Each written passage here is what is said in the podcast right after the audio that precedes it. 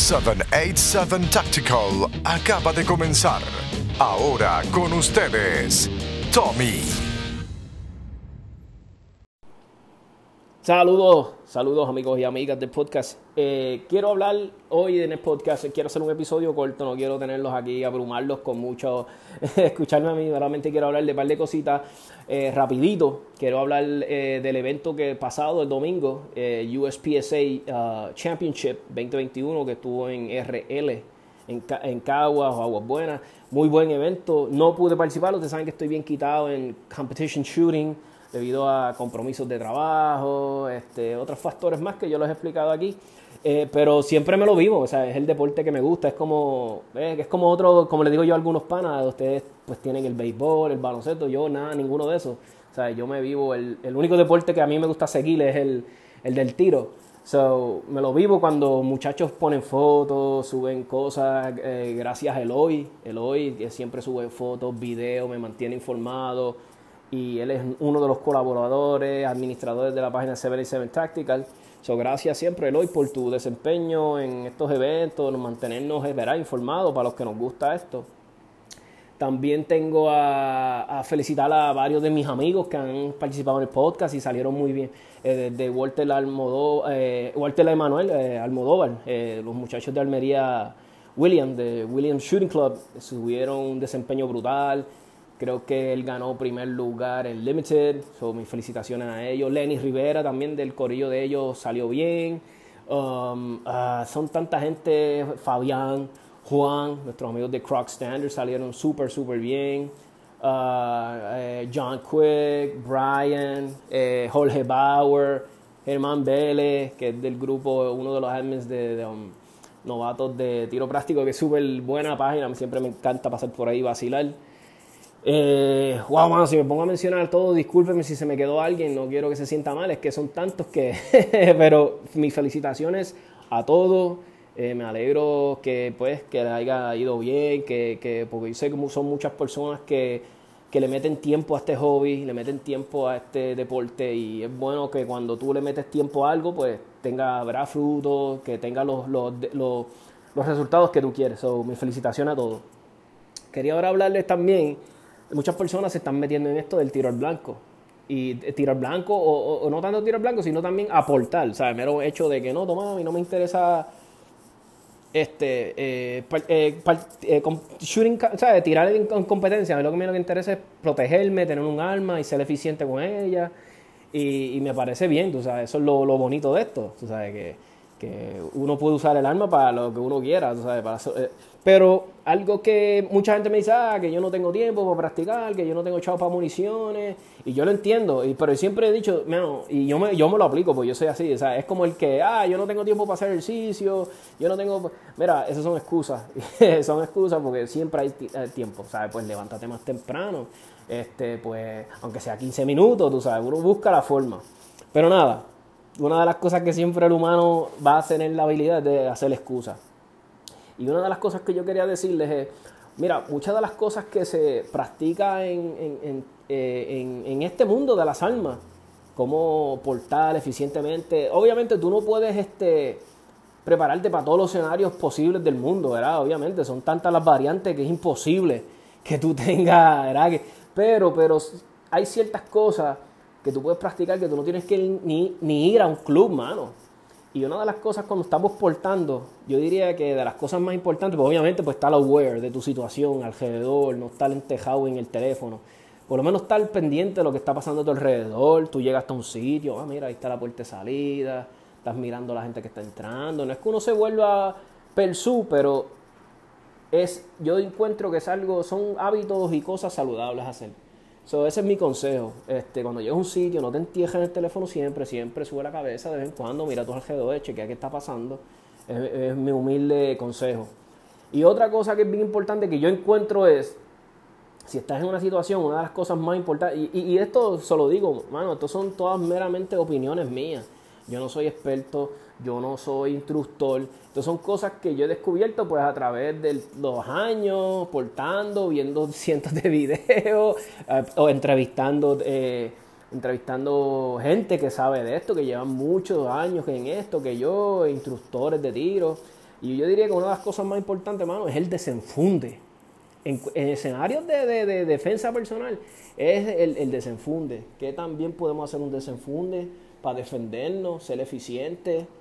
Y, para mí que eso es bien importante, los desenfundes. O sea, es una parte crucial de, ese primer inicio de, que cuando viste la situación y ya estás sacando tu alma, estás teniendo contacto con esa alma. Cómo sacarla eficientemente y estar ready para una situación, ¿verdad? So, el desenfunde podemos decir que es bien importante.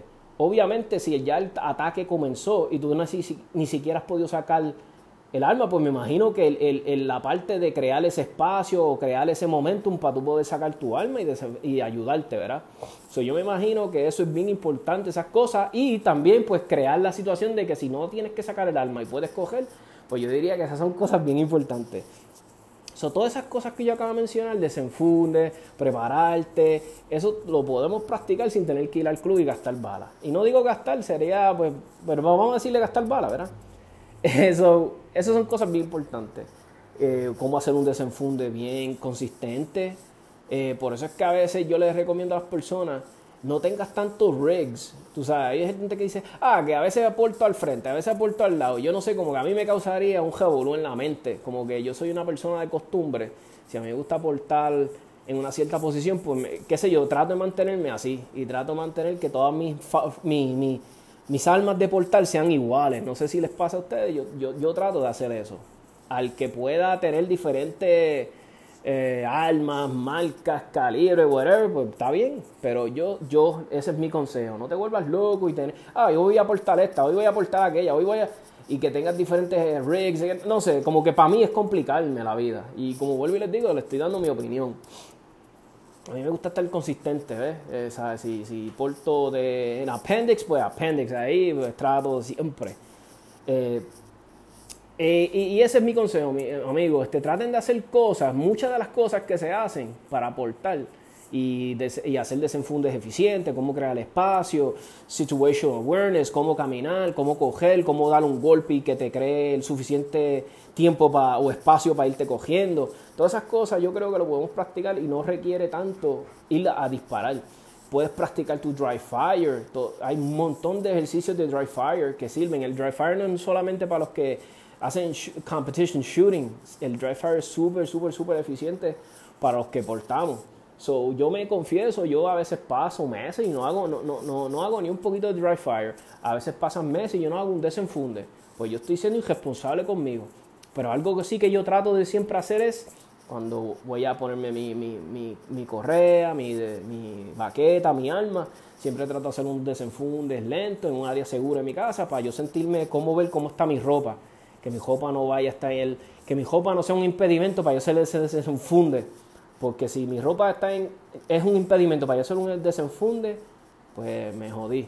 Ese es mi consejo, mi gente. No se vuelvan tan locos con que, ah, que no tengo tiempo para ir al club, ah, que no tengo chavos para municiones, pero está bien, está bien, está bien, es importante, pero hay un montón de otras cosas que puedes hacer y no necesitas, no necesitas municiones. Y yo creo que a veces hasta es más importante. Otra cosa más, a veces nos volvemos bien locos con, ah, que esta munición, aquella munición, eh, y yo lo he hablado antes. Si tú haces tu research y busca informes de, de, de, de, de y, y, los hay. Si tú buscas videos en YouTube, te, la, enseñan la balística de muchas balas de esta Hollow Point. Y, y, no estoy hablando que solamente te bases en, en, en, gelatin, qué sé yo, ¿verdad? Porque yo no, yo no estudio balística ni soy experto en esto. Pero yo creo que a veces le damos tanta importancia a unas cosas que yo digo, ¿qué carajo importa? Tú sabes, a veces la gente, ah, yo no uso esta bala, que esta bala, aquello, que mi pistola, yo, oh my God. O sea, yo no podría aportar, yo, yo, no podría aportar una pistola que, ah, que ella no le gusta esta bala, ella no dispara esto. Para mí no, o sea, ya eso me estoy complicando la vida. Yo tengo suficientemente revoluces y cosas que me tengo que preocupar que estar preocupando que mi pistola no le gusta la Hollow Point, que mi pistola no le gusta la tula. Ah, no, o sea, yo me compro una pistola que dispare lo que sea. Porque, ves, tengo que ser realista con mi situación. Eso ese es mi consejo. No te metas en una pistola que sea freaky, que sea jodona, que no dispare ciertas municiones. Es como que, I don't know. No, es mi consejo. De verdad, si te, te gusta, pues meta mano y cómprese lo que usted quiera. Pero si le pides la opinión a Tomás, esa es la opinión de él. no me meto en pistolas que son, por lo menos como dije, las de portal. Ya pistolas para hobby, para tirar y que pues que se chave. Ya ahí pues me puedo ir con cositas chulerías y qué sé yo. Pero si es para portal, no me meto en esos revoluces de que no, mi pistola no dispara esto, mi pistola no... Eh, nada que ver. otra cosita que les quería hablar. Me río porque sé que muchas personas van a decir, ah, tú estás, este, ¿qué eres tú? ¿Experto? ¿Qué sé yo? me ha pasado. Eh, otra cosa que les quería hablar, mucha gente, eh, ya lo, mucha gente, hasta amigos míos de hace años, ahora se están metiendo en las almas, me han dicho, oye, ¿cómo está el proceso? Eh, todavía hay que tener los tres testigos, todavía hay personas que se creen que eso es así, que, ah, que eso ha cambiado y yo lo sé y y no sé si cambió para bien o cambió para mal. Yo entiendo que pues de cierta manera tiene sus beneficios, pero eh, yo desde el principio como que me opuse a que la policía se encargara de emitir estas licencias. Y no por el hecho de que yo esté diciendo que la policía es ineficiente, que la policía no sabe hacer nada bien, para nada. Lo decía más porque, y yo no sé si este es el problema, porque yo, qué sé yo, yo no trabajo en el departamento y tal vez uno de los que escucha el podcast me pueda aclarar. Pero ya yo, yo veía, porque estos verás, si somos personas que leemos las noticias de vez en cuando, ya yo veía que había una gran escasez de agentes, de policías se estaban yendo, estaba escaso, no hay mucho policía, y tú dices, diablo, mano, y a veces tú hasta llamabas a los cuarteles, y mira, lo que hay un sola, una sola patrulla, qué sé yo, y tú, diablo, mano. Pero a lo que voy es, este, pues como dije, yo, siempre me opuse, porque yo decía, diablo, mano, esto es como que trabajo de más, para la policía y va a haber un boom de gente que ahora van a querer la licencia porque yo me lo imaginaba porque a la hora bajar el precio y no estar el revoluce de los tantos papeleos, yo dije pues va a haber una avalancha de personas. Pues es triste ver que ahora hay un montón de personas que quieren las licencias y le están dando citas para un año. Es como que, mano, es como que, ya, está brutal. Es como que te dijeran a ti, no, mano, el año que viene es que vas a poder votar. ¿Sabes? Que las elecciones sean el domingo que viene y te digan, no, ah, puedes votar para otro cuatrenio porque, porque pues, no hay suficientes personas para que puedas sacar tu licencia de la electoral. Algo así como que yo lo veo como que, ¿qué? Pues yo lo veo así como que, ah, para ejercer tu derecho tienes que esperar. ¿Sabes? No, mi derecho es puñeta. ¿Tú sabes? Y perdonando la palabra puñeta, yo lo quiero ejercer ahora, ¿no? El año que viene, o tres meses después, o cuatro meses después, un año después, dos años después como que no la hace. Y es mi única queja. Y yo sé que me van a decir, ah, Tomás, es fácil tú hablar. Yo solamente me estoy expresando, ¿eh? Yo me da pena por los que quieren portar inmediatamente. Yo sé que hay organizaciones que han hecho sus movimientos, han demandado, están tratando de hacer y mis felicitaciones a todas esas personas. Este, sé que Legítima Defensa ha hecho algunas gestiones para, para, poder tratar de agilizar este proceso y a ver qué, qué podemos hacer. Este, y, me encantaría que, pues, que estas pobres personas que están así, eh, tratando de, ver qué día lo pueden hacer para poder portar, porque es ridículo que tengas que esperar tanto para ejercer tu derecho. O sea, es, algo que no le hallo sentido. Y creo que la gente de Legítima Defensa van a tener un evento bien bueno. Eh, va a ser una conferencia en el um, edificio de Ah, Dios mío. Que inclusive yo pertenezco a esa asociación, se me olvidó. Pero nada, a los que sean miembros y socios de Legítima Defensa, obviamente, chequen su email, porque siempre llegan los informes. Va a ser un evento con licenciado Sandoval, si no me equivoco, en San Juan, que va a hablar sobre la, la, ley de Castillo. Le va a estar abundando de eso, me imagino que va a estar aclarando dudas. Creo que va a ser el 17 de julio, si no me equivoco. Vuelvo y les digo, vayan allá. Yo no soy spokesperson de legítima defensa, so, meramente hablándoles como un ciudadano que tiene los servicios de ellos y que les gustó el evento. So, a lo que me refiero es que don't take my word como si fuera de ellos, vea, vea la información del evento y te orientas bien. Veramente quiero sacar eventos que me llaman la atención y que tal vez voy a ir. Y lo más seguro voy a ir. Eh, me gusta porque a veces nos orientamos en la parte de entrenar, entrenar, practicar, hacer John Wick, ser el duro pero no nos orientamos en cuestiones de leyes, qué, qué me aplica, qué me puede pasar, este, qué, hasta dónde, ¿verdad? qué es legal, qué es ilegal. So, esas tipos de conferencias son muy buenas y me gustan. Y mi consejo es eso, que si tienes un tiempito, este, vayas a, a, a, la página de Legítima Defensa o cheques tu email, que debe de haber un comunicado dejándote saber del evento. Y de otra cosa que quería hablarle, estamos aquí disparando todas las cosas que quería hablarle y les prometo, te este va a ser el último como le dije, un podcast corto, no quiero así hacerlo súper largo. Um, quería hablarles sobre, mano, no sé si se percataron que hace poco Joe Biden, todos sabemos que el presidente de los Estados Unidos es, eh, um, eh, eh, él, dice que es pro-gun, pero sabemos que no. Él, no pro, él, tal vez pro-gun, ciertas armas, pero es anti-second es anti amendment, o sea, él es anti-arma, lo sabemos. Y me estuvo curioso porque están, ya van dos veces que yo me he percatado que él hace ese comentario. Él estaba diciendo que de qué te sirve tener rifles y tener esta, estas armas para dejocar supuestamente el gobierno, cuando el gobierno tiene armas nucleares y tiene aviones como que literalmente el presidente, que la gente, el the people, lo puso en el poder, está amenazando a los ciudadanos de que, mira, nosotros tenemos fuerza militar más superior a ustedes. O sea, como que eh, yo lo encuentro hasta como una amenaza al pueblo. Tú sabes, yo eso no, no, sé, no sé, mano, lo veo bien, de, bien, ah, mano, bien, bien feo. Queda bien feo para la foto.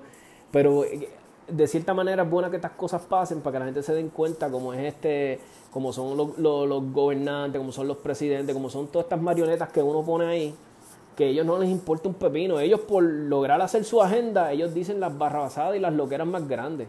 O sea, y ya van dos veces que amenaza a la gente con ese, con ese tipo de, de palabras, de ese tipo de, de, statement. Y es lamentable que nuestro presidente, ¿verdad? Porque es nuestro presidente, es nuestro presidente, aunque seamos un territorio, él, o sea, todo lo que afecta a Yajiba o nos afecta a nosotros. Eso es triste escuchar eso. Eh, los memes están fuera de, tan demente. Ustedes saben que yo a mí me encanta vacilar, me gustan los memes, yo me río de un chiste, yo no cojo nada personal, yo soy bien uh, open-minded en la red, ustedes lo saben, el que me conoce, el que conoce a Tommy sabe que pues, me gusta la jodera. y, y los memes están dementes de esto. Eh, la gente poniendo los memes que si se compraron un Nuke, que si se compraron un F-15 y todas estas cosas tan, tan, tan dementes. Pero eso es lo que quiero, que lo ponga en perspectiva y te ponga a analizar y digas, diablo, mano, cómo, está, cómo están las cosas, mano, en el ambiente de, las almas. Este es el derecho que yo creo que más lo, lo, matan, lo joden, lo violan, lo ultrajan es el derecho de portar y poseer el alma, en verdad que sí. Es, lamentable que la nación que se fundó a base de esos principios de libertad, igualdad para todos, esté cayendo en estas cosas, ¿me entiendes? Y es estas cuestiones de, de the far left, porque yo sí creo que hace falta la izquierda y hace falta la derecha para hacer un balance, pero cuando nos vamos demasiado extremos a la derecha, demasiado extremos a la izquierda, ahí es donde se jode todo y creamos estas loqueras que no entendemos y estas estupideces y creo que estamos cayendo en una en una loquera que en unas situaciones estúpidas y nuestras personas que están en el gobierno por querer quedar bien y por quererse hacer los más este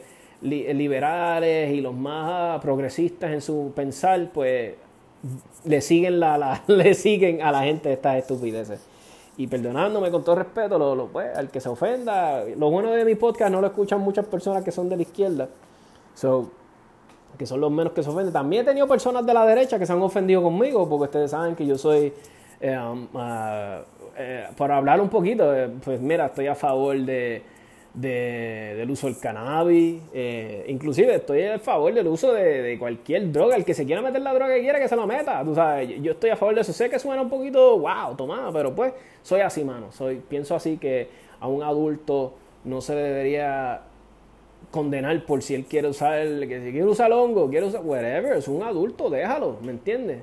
So, ese es mi pensar. También eh, le he dicho a veces, estoy a favor de la prostitución, sí, estoy a favor de la prostitución. Si dos adultos, adultos, escúcheme bien, uno está dispuesto a dar un servicio y el otro está dispuesto a aceptarlo, sin hacerle nada a la otra persona, sin lastimar lo que la otra persona no quiera.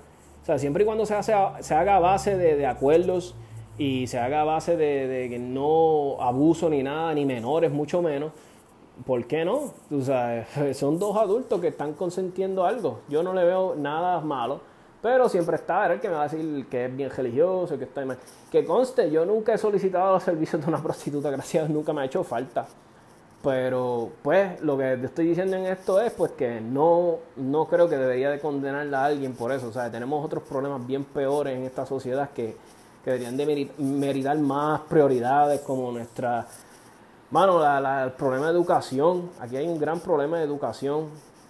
en el país. He escuchado a veces que hasta están los fondos, pero no se usaron, los hay que devolverlos. Yo me quedo como que, ¿qué? Con todos los revoluces que hay en la educación, nuestros niños, que los mismos secretarios de educación están, los encogen con escándalos de corrupción. Y, o sea, yo me quedo bobo a veces cuando escucho cosas así. Eh, mano, tenemos un problema este, con nuestras, eh, nuestros envejecientes. Yo me he percatado, yo he tenido que estar yendo a la corte para unas situaciones que tengo en mi familia. Y veo como en las cortes a veces va mi familia, va mi mamá, mi papá, son personas mayores, 80 años, y como que no tienen ningún tipo de prioridad, como que pues vuelva de nuevo y vuelva de nuevo y pues no, usted tiene que ir a otra corte, eso no puede ser aquí, y yo como que me quedo como que, tú estás viendo que esto es una persona de 80 años, tú sabes, como que esto es un viejito que llegó todo tembloroso aquí, tú sabes, como que me, asombra como, como muchos funcionarios del gobierno no les importa, como que ven estas personas como que pues meta mano, haz lo que puedas hacer, tú sabes, como que no les importa un pepino.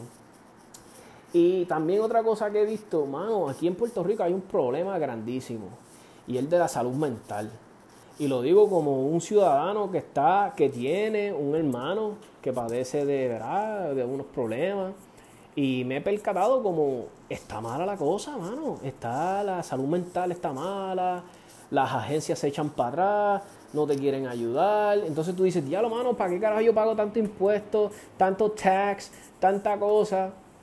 Y, y, que no me venga un jodido socialista a decir nada, si se hiciera todos este, este, si las ayudas fueron sociales y bla, bla, bla, mano, mis impuestos de todas las cosas que yo pago para hacer esto, tú sabes, si fuera socialismo yo creo que fuera peor porque hubiera más corrupción aún. Pero nada, eso es lo que quiero reconocer, que, que, hay unos problemas bien grandes en nuestra sociedad que deberíamos darle prioridad y yo creo que eso, eh, tú sabes también otra cosa que yo he visto mucho, mano, muchos niños que se crían en la calle sin padre y sin, ¿sabes? No, no se crían en un hogar completo, siempre falta el papá, falta la mamá. Y eso es tan importante y se ha demostrado en estudios que es bien importante que un niño se críe en un hogar donde está el papá y la figura de la mamá. Yo a veces le digo, no le quiero echar las culpas a las feministas, porque verá, todas tienen derecho a hablar y expresarse, pero le han querido meter esto a la mente tanto a la mujer de que, ah, tú puedes sola, tú no necesitas de un hombre. Sí, sabemos que las mujeres son unas luchonas, como digo yo, y son unas duras y no hacen falta, pero en la crianza de un niño hace falta las dos figuras.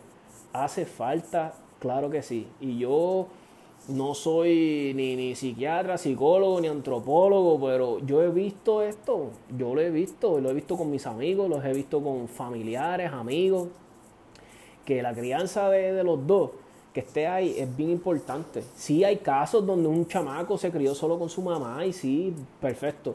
Pues yo diría que hay una gran tasa de probabilidad de que si un chamaco se cría sin sus padres, sin uno de ellos dos, se cría en un, poverty, en un sitio donde no hay muchos recursos para este muchacho, son como que los ingredientes perfectos para crear pues un delincuente. Es mi humilde opinión. Yo creo que están bien, bien, bien relacionados.